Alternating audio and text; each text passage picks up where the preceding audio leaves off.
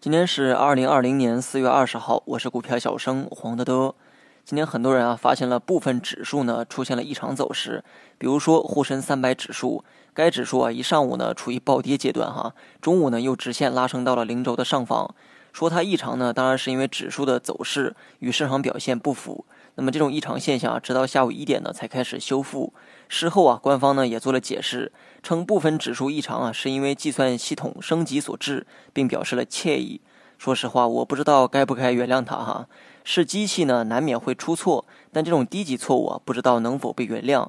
最近呢，很多人都在讨论数字货币的问题，而这也是基于计算机实现的功能。将两者联系在一起之后啊，我不禁叹了一口气。今天三大指数呢均实现了上涨，可惜的是还是成交量哈量能不够。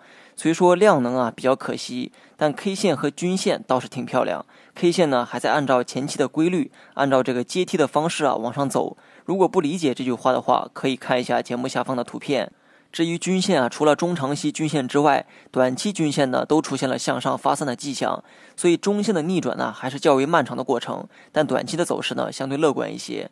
大盘二七五五点附近是第一台阶，那么二八一五点附近是第二台阶，而如今呢是迈向第三个台阶的过程。之前的跨度呢大概是六十个点一个台阶，按照这个规律啊，下一个台阶的高度大概是二八七五点附近，距离现在呢约二十个点左右。以上分析呢，听着是不是很有逻辑、很有依据呢？但我想说啊，这些并不能判断市场的走向，因为不确定性是股市中唯一确定的东西。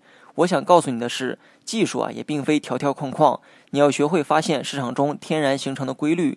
规律会不会一直延续下去，谁也不敢确定。但你没有发现这个规律，就是自身修为的问题。根据我刚才看似很有依据的判断，目前市场可能还会往上窜一窜。以前我也说过，这种动作啊叫做寻顶。窜多高不要去猜测，但目前正处在往上窜的过程，所以接下来很可能会达到第三个台阶后开始调整。大盘在目前的基础上可能还有高点，也可能没有，但此刻我假设它还会往上窜，而这一窜之后很可能就会像之前那样出现一波震荡调整。所以未来三天内的趋势我会按照冲高调整去预期。